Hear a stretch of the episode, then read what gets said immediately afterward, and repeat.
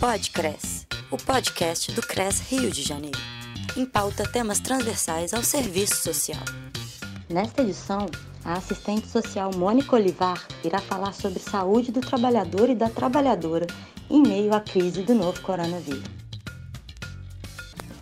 Olá, o meu nome é Mônica Olivar, sou assistente social do Núcleo de Saúde do Trabalhador da Fiocruz. Estou aqui para falar um pouco sobre a saúde do trabalhador neste contexto de pandemia do novo coronavírus. Bem, a Covid-19 provocada pelo novo coronavírus evidencia importantes questões do denominado mundo do trabalho.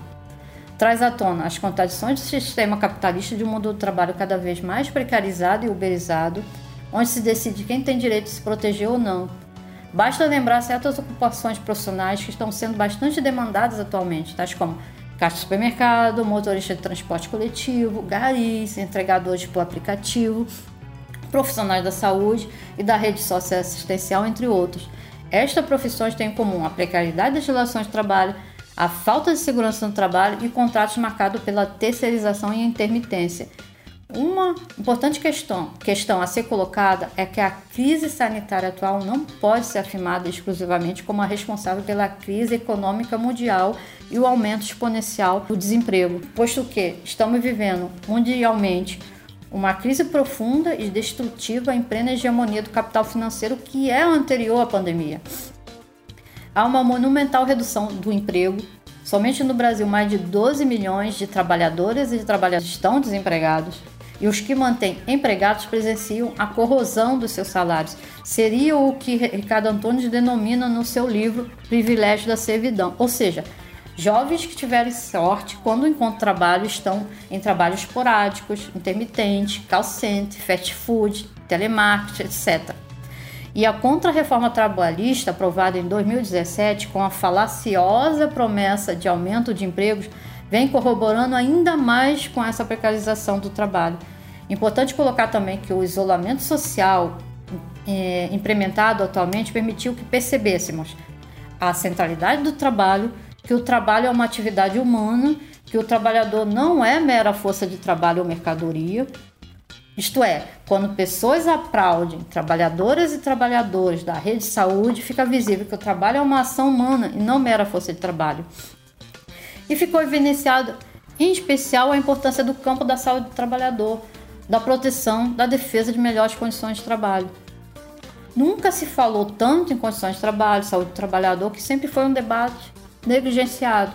Precisou de uma pandemia para colocar em xeque e em pauta esse debate. Aliás, nos últimos anos estamos vivendo em um mundo de negação da ciência, negação da pesquisa, da educação e negação da história.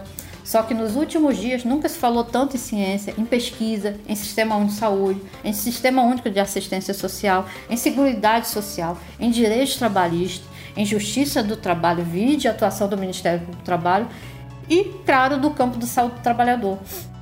A Constituição Federal de 1988 determinou a incorporação do campo da saúde do trabalhador no âmbito do direito universal à saúde e competência do sistema de saúde a saúde do trabalhador também é citada em 10 dispositivos da Lei de Concepção do Sistema de Saúde, que é a Lei 8080 de 1990. Porém, há um hiato de tempo muito grande entre uma determinação legal, que é a Constituição Federal de 1938, e a incorporação desta na estrutura do setor saúde. Para se ter ideia, Somente em 2012 foi publicada a Política Nacional de Saúde do Trabalhador e da Trabalhadora, ou seja, 22 anos depois da Lei 8080 de criação do Sistema de Saúde. Só que estamos diante de algo muito novo e todos os dias o número de infectados vem aumentando.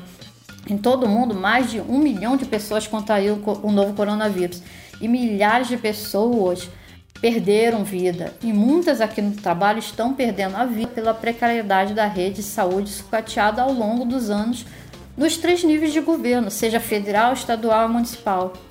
O sistema público de saúde vem sofrendo com anos de precariedade, negligência, subfinanciamento histórico agravado com a emenda constitucional 95.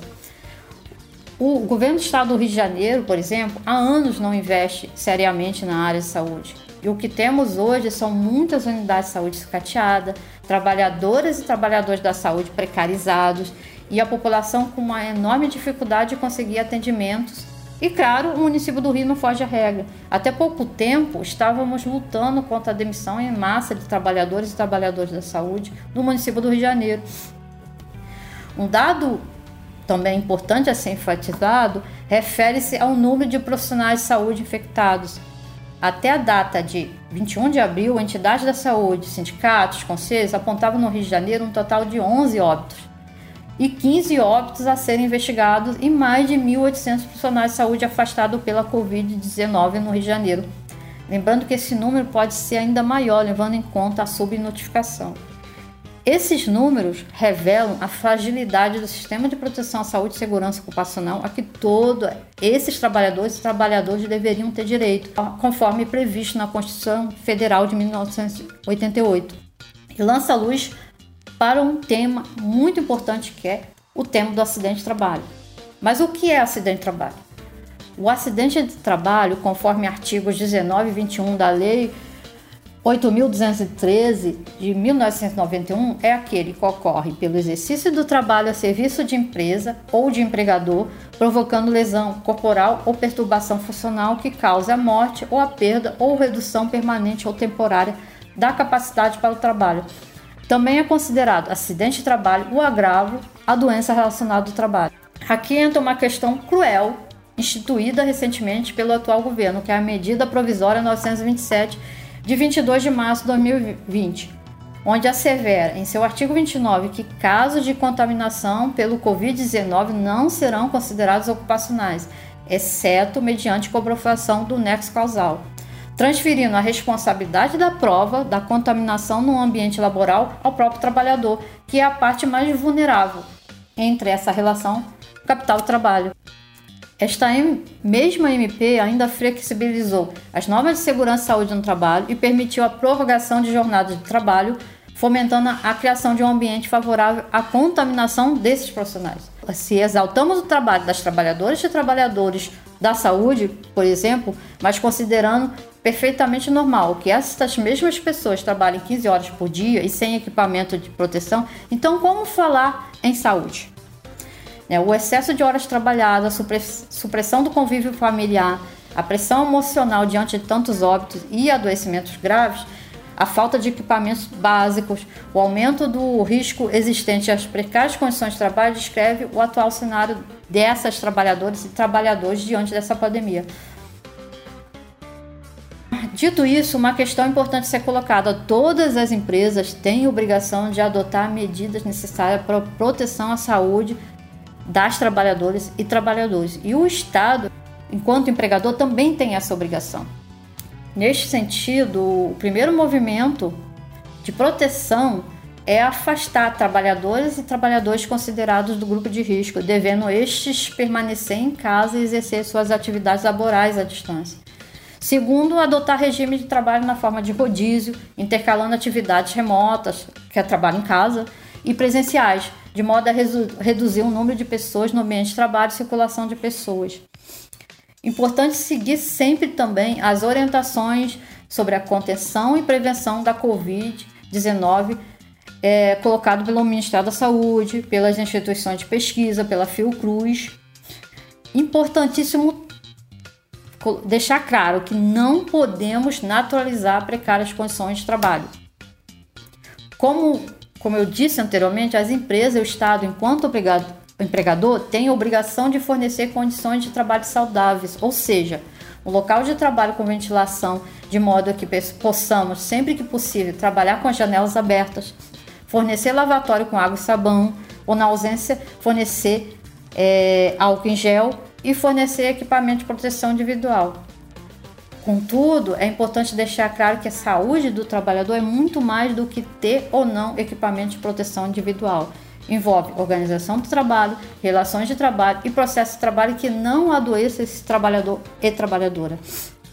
Neste sentido, é importante pensar estratégias, como, por exemplo, colocar nos locais de trabalho o debate da saúde do trabalhador como central, adotar medidas de prevenção da fadiga laboral, do assédio moral no trabalho, do estresse laboral, da estigmatização dos trabalhadores e trabalhadoras da saúde dentro e fora dos locais de trabalho e da violência no trabalho em suas dif diferentes formas de expressão. Em especial, criar comissões de saúde do trabalhador nos locais de trabalho. Ou seja, importante coletivizar esse, esse debate, não individualizar. A Comissão de Saúde do Trabalhador é um importante exemplo de organização política coletiva, uma vez que aglutina trabalhadoras e trabalhadores que lutam por reivindicações comuns, como a melhoria das condições de trabalho, o direito à informação e a recusa ao trabalho em condições de risco grave à saúde ou à vida, o direito à consulta prévia antes de mudanças de tecnologias, métodos, processos e formas de organização do trabalho e o estabelecimento de mecanismos de participação. Ou seja, os trabalhadores e trabalhadoras assumem enquanto sujeitos das avaliações dos seus ambientes de trabalho e quem concebe, realiza, analisa e propõe modificações no processo de trabalho são os próprios trabalhadores e trabalhadoras. Por fim, esta semana completa 35 anos em que a Organização Internacional do Trabalho deliberou a data de 28 de abril como uma data para lembrar trabalhadores e trabalhadoras vitimados por acidentes de trabalho e por doenças relacionadas ao trabalho e para lutar por melhores condições de trabalho. É, é um dia importante para defender o sistema de saúde, sem o qual a pandemia está sendo ainda mais devastadora no que está sendo. Contudo, 28 de abril, infelizmente, é uma data ignorada, inclusive pelos próprios sindicatos. Poucos lembram, poucos se importam. Talvez alguns profissionais da área de saúde do trabalhador que atuam. E os números são altos, fora as subnotificações e as doenças que não são reconhecidas como agravos relacionados ao trabalho. O que deveria ser central na luta dos trabalhadores e das trabalhadoras, infelizmente não é. Quando resgatamos a máxima do, do movimento operário italiano, que saúde não se delega e não se vende, parece utópico, mas não é. Seria um caminho ter organizações autônomas dos trabalhadores no local de trabalho em defesa de sua saúde melhores condi condições de trabalho? Por que não?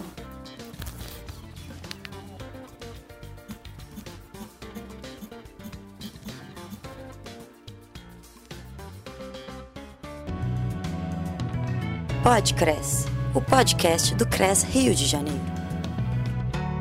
O material desse podcast pode ser reproduzido integral ou parcialmente desde que sejam respeitados os créditos das autoras e autores e do próprio Conselho Regional de Serviço Social do Rio de Janeiro. Produção: CRES, Sétima Região. Música tema: Rio Funk, de Alex Nativo.